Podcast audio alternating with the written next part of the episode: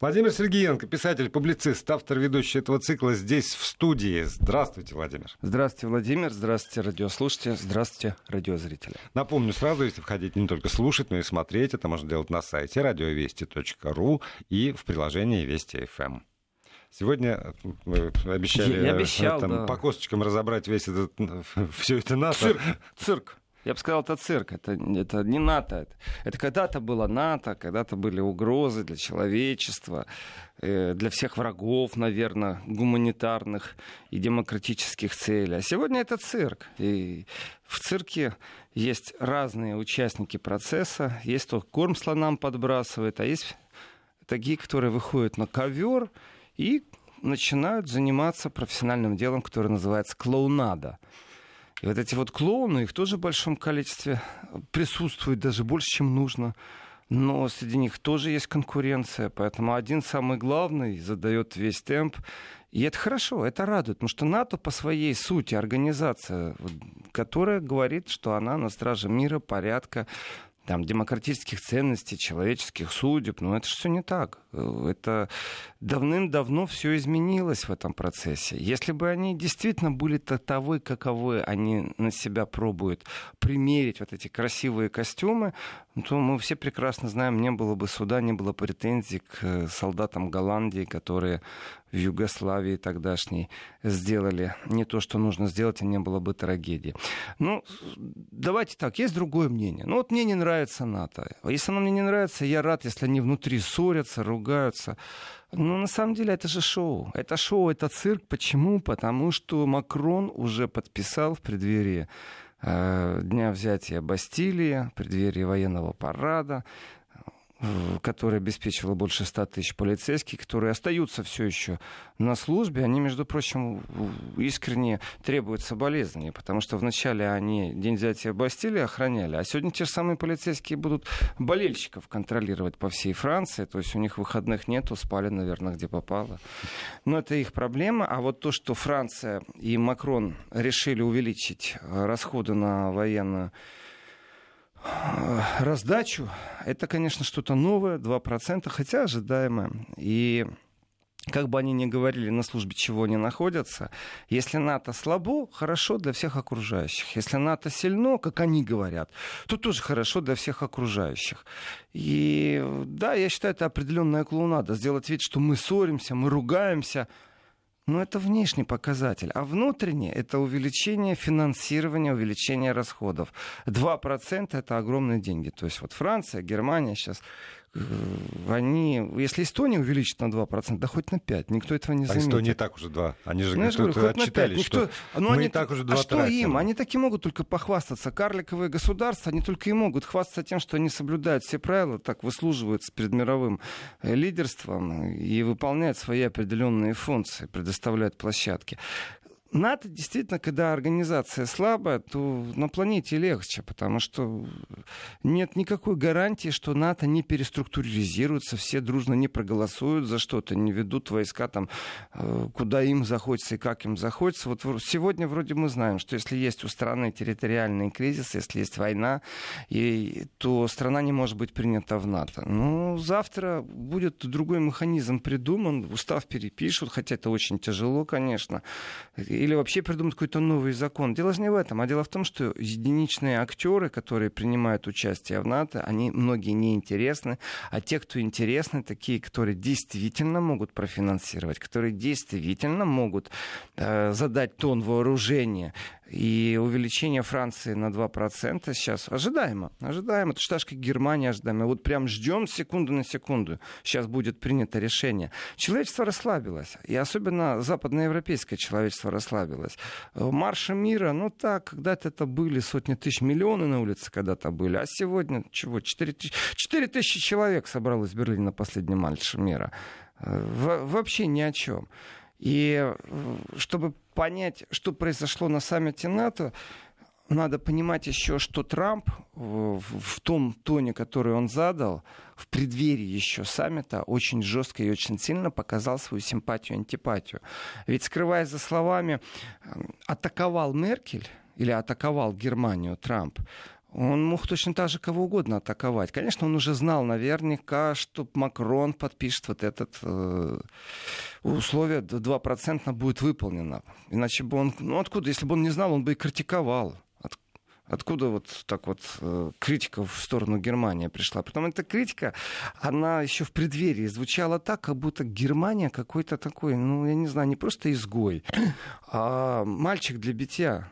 Федеративная республика, конечно, девочка, но отношение к ней у Трампа очень какое-то специфическое. А потому что нарушаются принципы. Он же прямо говорит. Вы требуете, чтобы мы вас защищали от России, а сами платите России за газ. А вот я честно скажу, может быть, есть подковерные, ну, клоуны, они же коверные, подковерные, надковерные. Может, есть какие-то подковерные тайные протоколы, но мне о них неизвестно. Я думаю, ни один аналитик в Европе их не знает, где Германия просит защищать США от России кого-то или кого угодно, хоть марсиан.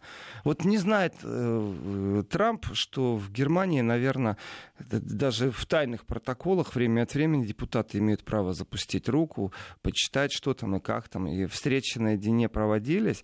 Но я даже вот без знания протоколов скажу, а я не верю, что Германия просит у США защиту от э, России. Не верю просто. Ну как? Ну, если американские войска присутствуют, если, если в НАТО входят, э, главный враг э, в, в стратегии обозначен в том числе и Россия. Конечно, Герма- Германия, конечно, по, по факту Германия получается... не просит... обязательно в таком контексте Владимир должна просить. Она может терпеть, она может относиться с пониманием тому, что американские войска, при том, что они оккупационные войска, еще находятся на территории Германии. Но чтобы Германия просила, это две разные вещи. Вы сейчас смешали так чуть-чуть, я не согласен. Вот американские войска там, это не значит, что Германия просит их там оставаться или находиться. Мало того, ведь он конкретно сказал, что вы просите защиты от России. Э, то есть, э, что можно предположить, что американский президент имеет тайные какие-то знания о том, что у России есть планы, или хотя бы эти планы вынашиваются нападение на Германию? Ну, в принципе, палата номер шесть. Не больше и не меньше. Это э, сценарий фантастического фильма, это, конечно, хорошо. Я представляю такой блокбастер, в котором Россия, генеральный штаб выработал план нападения на Германию. Но, с другой стороны, аналогично я могу сказать, а если план нападения там, Соединенных Штатов Америки на Россию? Если такая реальная угроза нападения. Ну, Однако ну, же она все равно рассматривается. Вот наш стратегический противник, мы должны противостоять, наш военный потенциал должен быть. Вообще любое усиление любой, любой стороны ведет, конечно же, гонки вооружений. Да. И сейчас ярко выраженно Трамп надавил. Конечно же, он знал, что Макрон подпишет указ о том, что повышает до 2% ВВП инвестиции в оборону. Конечно, иначе он бы точно так же прошелся по Макрону. Он бы не постеснялся. И вот это знание говорит о том, что Макрон хитрец эдакий. Тут действительно хитрец, такой хитрый лис. Как опять подставил Меркель? в глазки, он ей улыбается, при встрече целуется французским поцелуем, дотрагиваясь щеками и чмокая воздух. Так, но он действительно не является тоже другом э, Меркель конечно, он помогает ей как может, ну так, когда захочет и как хочет. Он мог э, после саммита НАТО, например, 2% объявить о том, что он вообще намерен подумать или еще как-то. А то прямо вот перед ним взять и обостилить эти 2%. Трамп при своем отношении к Германии каком-то непонятно каком. Он же использовал несколько риторик, э, при том, что Трампу много говорить не надо. Ну что там, три твиттера написать, и уже можно обсуждать это полдня. При том, что утренний твиттер будет отличаться от вечернего, но не настолько, чтобы не понять, что симпатии у, у Трампа нет. В Германии, кстати, заговорили о том, что... При том, как-то так заинтересно заговорили. Заговорили о том, что Россия понимает, что Трамп может остаться на второй срок. То есть Россия, не, не мы, немцы, осознали, что этот человек с его политикой может остаться на второй срок, а Россия понимает. Соответственно, нужно поладить с Трампом в преддверии встречи Путина-Трампа. И сегодня утром у нас, между прочим, министр иностранных дел Хайка Мас уже выступил. Ох, как он выступил. Ну, э, тоже начинают поучать, поучать США – немцы. Ну, это, скажем так, с точки зрения полета президента США Трампа, Германия является абсолютно маргинальным государством, которое не влияет ни на что. Ее нет в ООН, ее нет в Сирии. Э, в Украине была Ну да, была. Что сделала? Подписала какую-то бумажку среди прочих представителей Франции и Польши. Что толку с этой бумажкой? Никакой. И того, какой вес политический у Германии? Вот так по-честному. Германия много о себе говорит, это экономически мощная держава. Но с точки зрения политического веса, э, держава-то никакая. Ну так, по-честному. Мы так много может, не может, говорим к лучшему. тоже. Это замечательно. Вот я действительно рад, что в Германии армия находится в плачевном состоянии, там подводные лодки прикованы, танки не ездят. Я действительно этому рад. Вот пусть так и остается. Нет, так не будет. Это, это наш спокойный сон, который практически на наших глазах сейчас заканчивается. Германия, конечно же, под этим давлением сделает поступенчатый такой процесс, в котором деньги будут выделяться, она дойдет до 2%. Вполне возможно, что они поднимут и до 3% когда-нибудь глобально в Ну, НАТО. он же говорит, 4 было бы хорошо, 4 даже, Трамп. Программа э, развития инвестиций в Германии, она имеет уже четко начало, четко конец. И разницы большой нет. До 2020 года или до 2025 года. Ну, вот пять лет разницы для исторического процесса это вообще ни о чем. Произойдет полная реструктуризация э, армии Германии. И Германия, наверное, скажет, уважаемые партнеры США, вы нас защищали от России, спасибо, больше не надо, мы сами себя будем вместе с европейцами.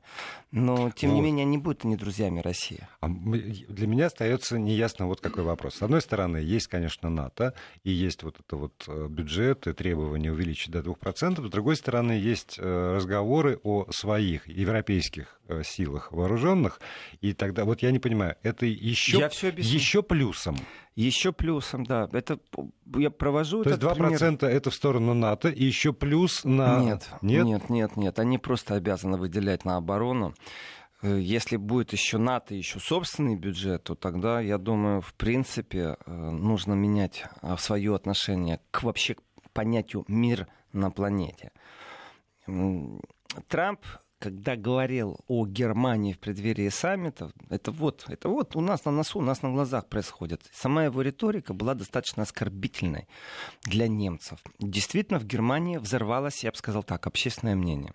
Вот э, говорили все о футболе и о Мгм. Трампе. Говорили о том, что Борзянки объелся, если перевести, попробовать на русский литературный, Борзянки объелся Поучайте лучших ваших поучат. как он э, относится, как он себе позволяет разговаривать с Германией.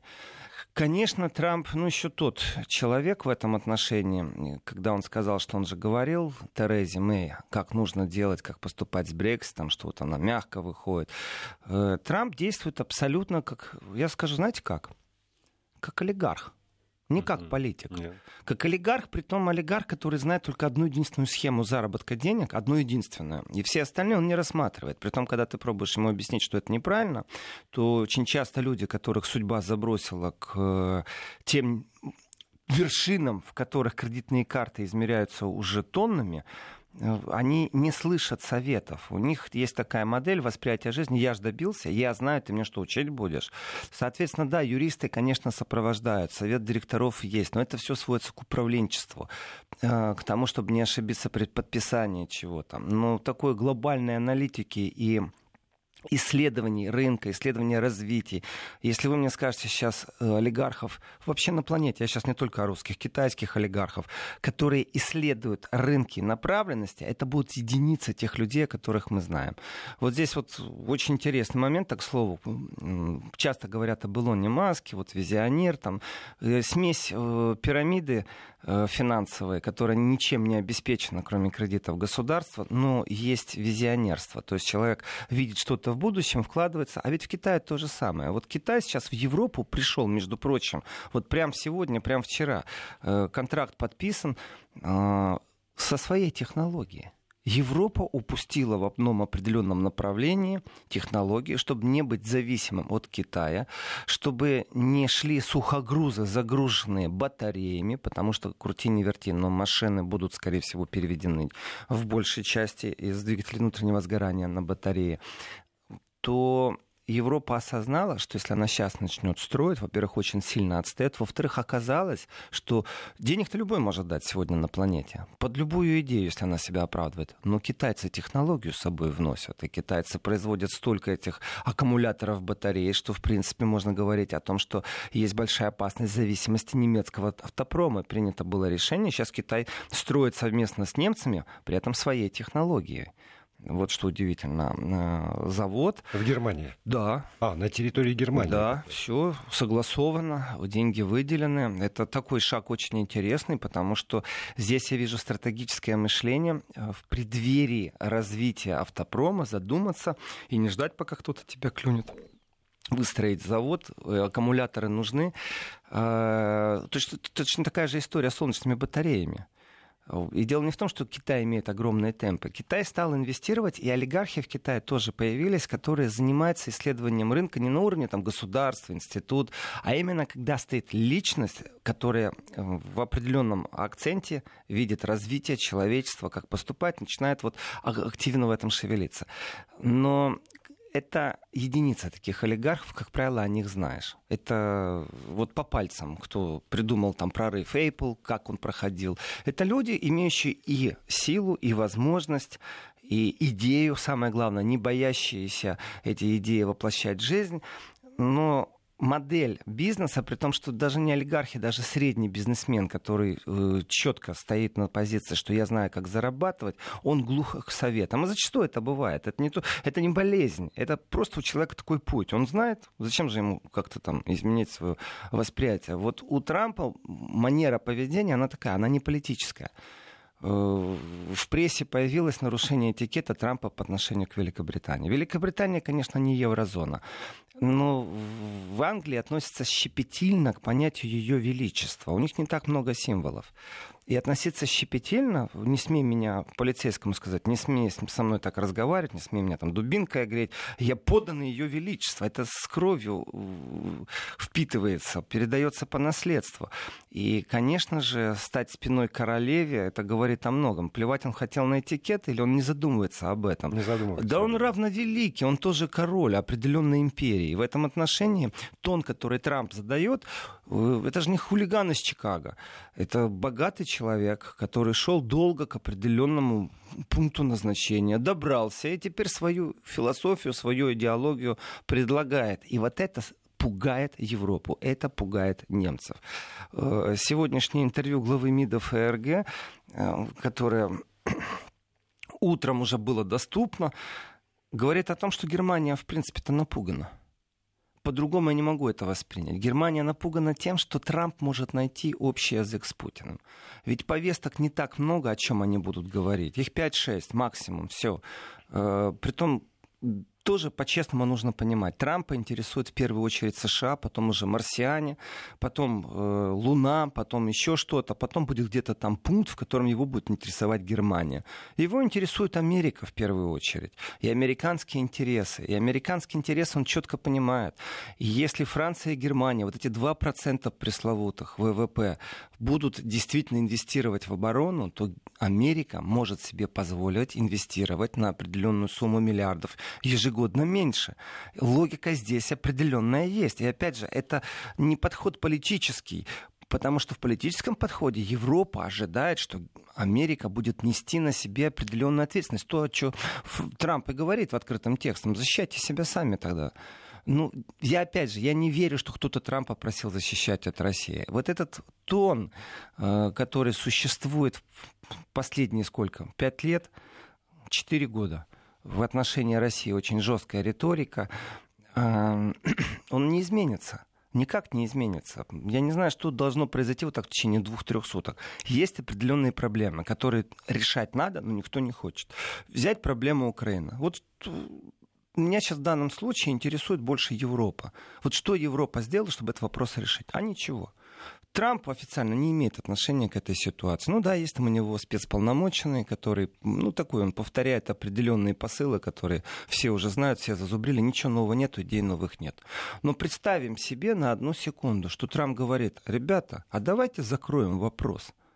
И если Трамп скажет, закроем вопрос, я не знаю протокольной части, которая будет в обсуждении, но я знаю точно, если Трамп предложит создать маршрутную карту по закрытию вопроса по Украине, она будет воплощена, и плевать ему в этом отношении на маргинальную Европу, которая пробует пару лет изображать из себя решающего. Она ничего а не решает. Не, не будет Вот плевать. смешно, вот правда смешно. То есть что, Нет. если Трамп решит, что Украину э, как-то нужно поставить на место в том смысле, чтобы Минские соглашения двигатели или что-то другое выработалось, то есть вот у Трампа влияния на Россию нет никакого. Ну что, санкции еще где-то гайку закрутят. Ну, вроде Россия развернулась достаточно сильно на восток, на БРИКС. Э, все в порядке. То есть как-то все это проходит, уже привыкли к санкциям. Что касается Европы, торговая война, да, Европа в шоковом состоянии находится. И Трамп это рычаг четко использует. Что касается Украины, Э, а что, Украина вот так сейчас без, без обиняков, а что, Украина сможет ослушаться? Ведь Украина это не народ Украины в контексте политических решений. Это единолично президент Украины что-то решает. Кучка сопутствующих олигархов очередной раз. Они друг друга хорошо понимают, кстати. Они поним... У них мышление одинаково эдакое неофеодальное мышление.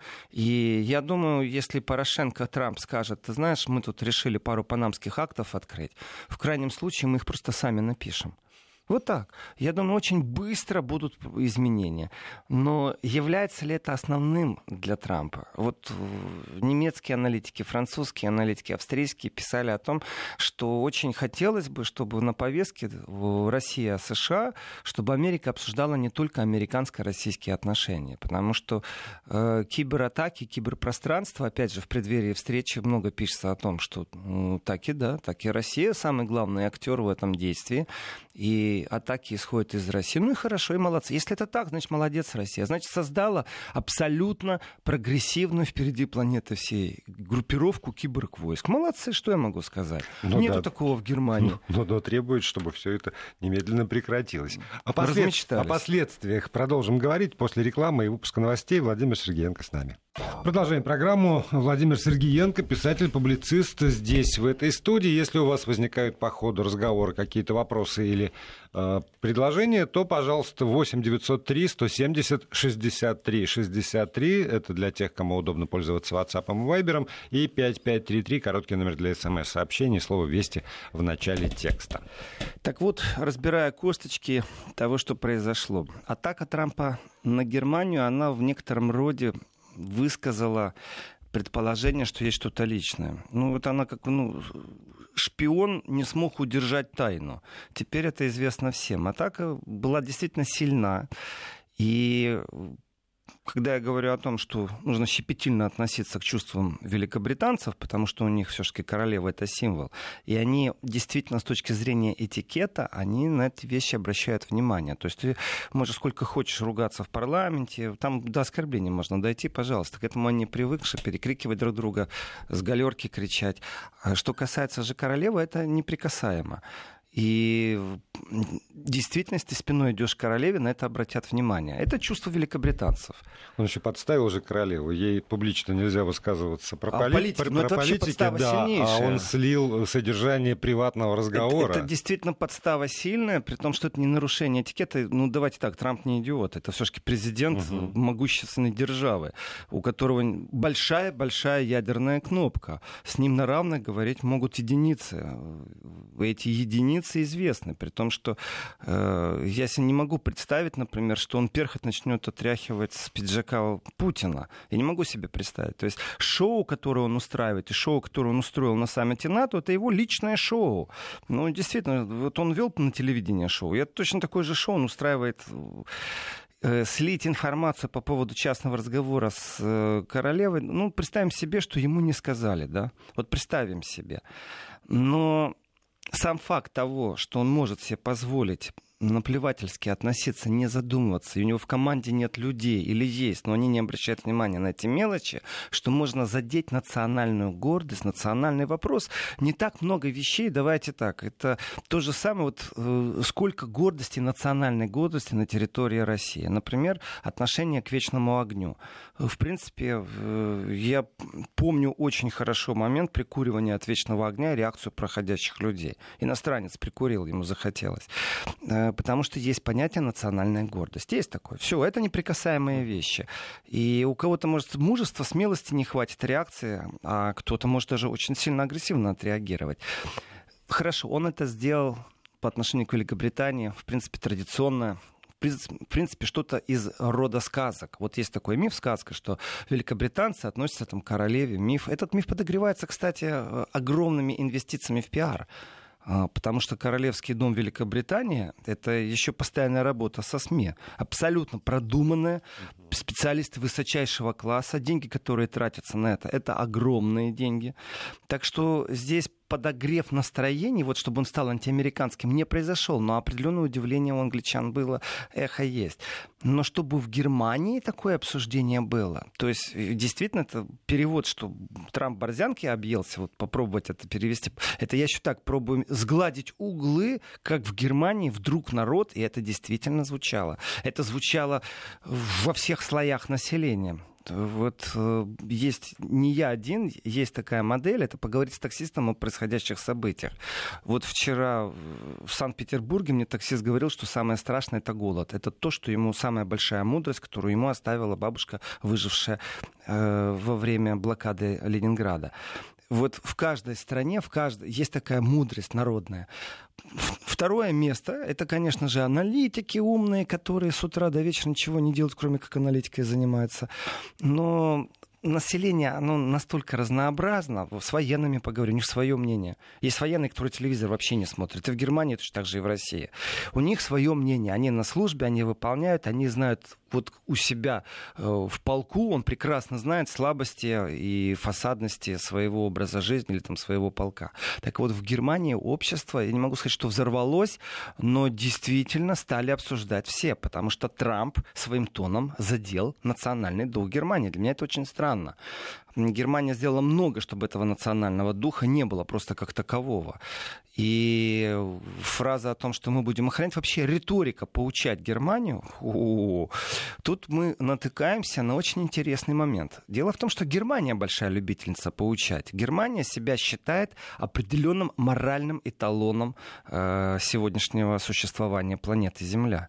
И вот этот вот моральный эталон, который есть в Германии, это из той же оперы «А давайте не поедем на футбол, давайте бойкотировать», призывали зеленые очень усиленно. И сегодня, ну да, ну футбол хорошо, но там же проблемы с правами человека. А, кстати, Трамп, ты будешь встречаться с э, Путиным, так вы там это, вы оба э, подумайте, что вы можете сделать э, э, с правами человека. Вот если выйти из немецкоговорящей капсулы, то кто услышит крики каких-то оппозиционных немецких лидеров в данном случае? Вот ну кто? Это на внутренний рынок абсолютно рассчитанные вбросы.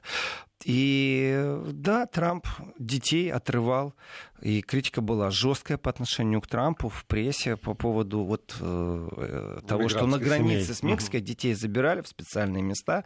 В принципе, безумно жесткий шантаж э, всем иммигрантам. То есть как нужно с иммигрантами общаться, э, нелегалами, легалами. Вот посмотрите на Трампа. Про Гвантама вообще все молчат. Но тем не менее, э, вот сможет ли Трамп что-то изменить в отношении прав человека? Вот здесь очень простой вопрос.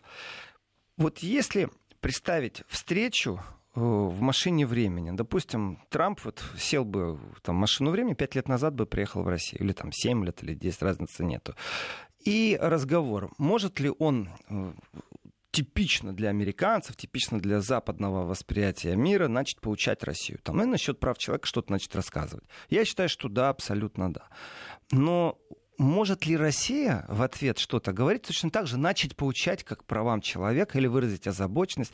Дело в том, что Россия не использует модель давления по правам человека, не выискивает вот эти зернышки с подтекстом, вонючки, зернышки, тоже можно сказать смело, и ставить впереди всех политических разговоров, вот мы такие моральные. Вот Германия имеет такую модель внешнеполитической деятельности, это обязательно, встретиться с оппозиционерами, с правозащитниками по всему миру, а потом уже будем говорить о Северном потоке потоке 2. Трамп не из этих. И, конечно же, в преддверии встречи в Германии говорится о том, что можно использовать попытку встречи этих двух лидеров, чтобы улучшить что-то с правами человека. Алло, гараж, Германия, кому-то в данном случае нужна со своими советами, особенно на уровне оппозиционеров. Это я о зеленых, которые, ну, что-то у них не сложилось с Россией, у них э, какая-то особая такая фобия к России, партия зеленых. Мне такое ощущение, что э, адекватных людей там больше нет. Они как-то заигрались, наверное, травмированные тем, что они не попадают ни в этом сезоне, ни в следующий точно они не попадут в правительство. Их мечты разрушены, и остается вот все, что остается, это бороться за права человека, потому что все остальное за них сделает Меркель. Но показатель это сегодняшнее интервью, конечно, Хайка Масса. Хайка Масс для меня это лакмусовая бумажка. И слова о том, я в своей интерпретации скажу, они действительно боятся, что Путин с Трампом о чем-то договорится. И здесь они бросают в уходящий поезд определенную такую информационную капсулу. Э, поезд ушел. Да и вообще Трамп вряд ли будет обращать внимание, если на каждого министра иностранных дел в Евросоюзе ему обращать внимание, то он ничем не будет заниматься, кроме как обращать внимание на министров иностранных дел. Лучше поговорить сразу с НАТО, с генеральным секретарем. Лучше поговорить сразу с Евросоюзом в одном лице. Зачем же слушать министра иностранных дел Германии, который говорит, может, они там по ядерному разоружению что-то сделают. А я скажу, хай КамАЗ. Министр иностранных дел Германии, у которого шикарные костюмы и рубашки. Такой модняцкий парень. А скажи, пожалуйста, а что ты сделал неделю назад, когда ты готовился к саммиту НАТО?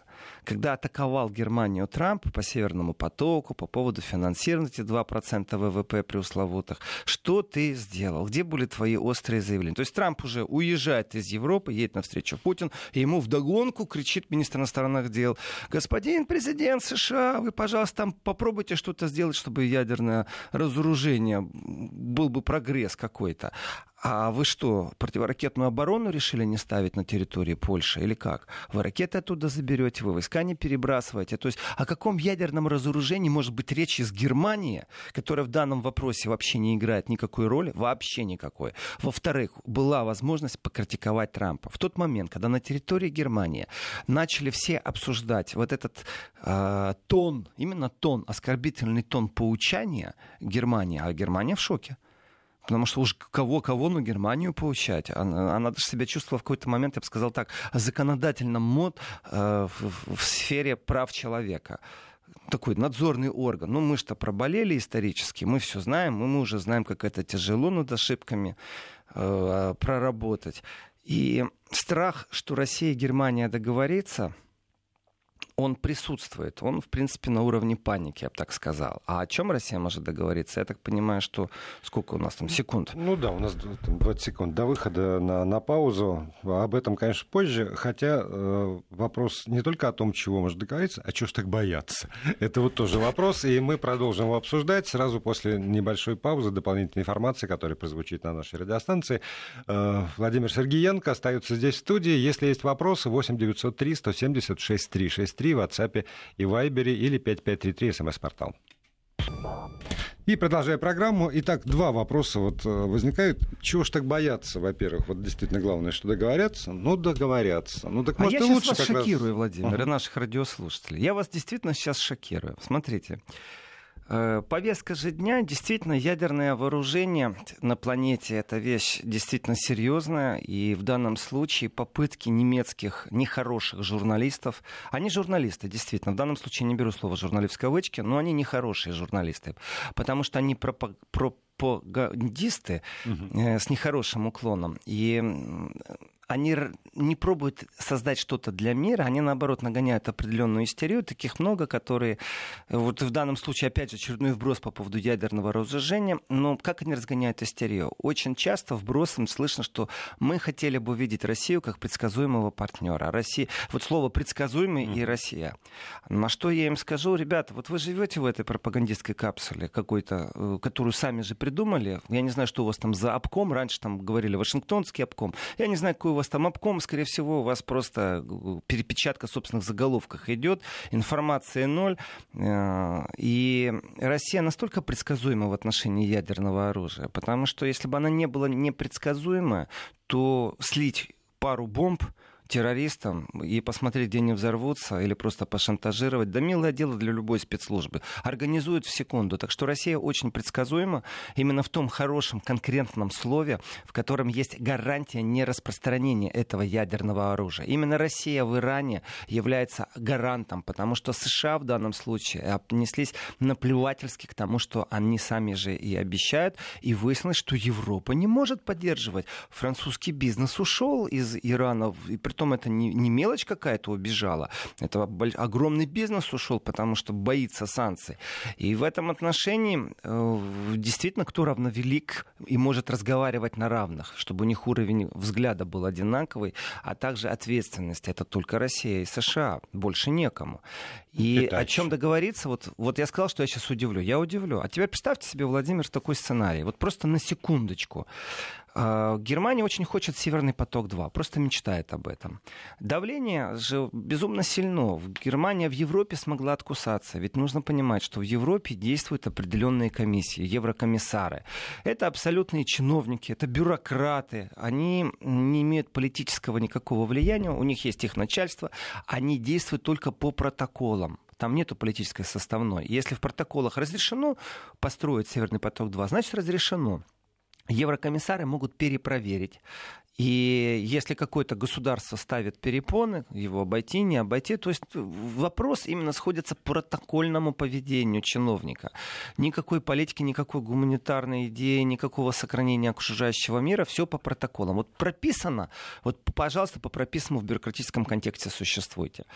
И не секрет, все знают, все понимают, что есть такой Петр Пятый, Порошенко, украинский э, президент, который э, очень сильно выполняет определенную задачу.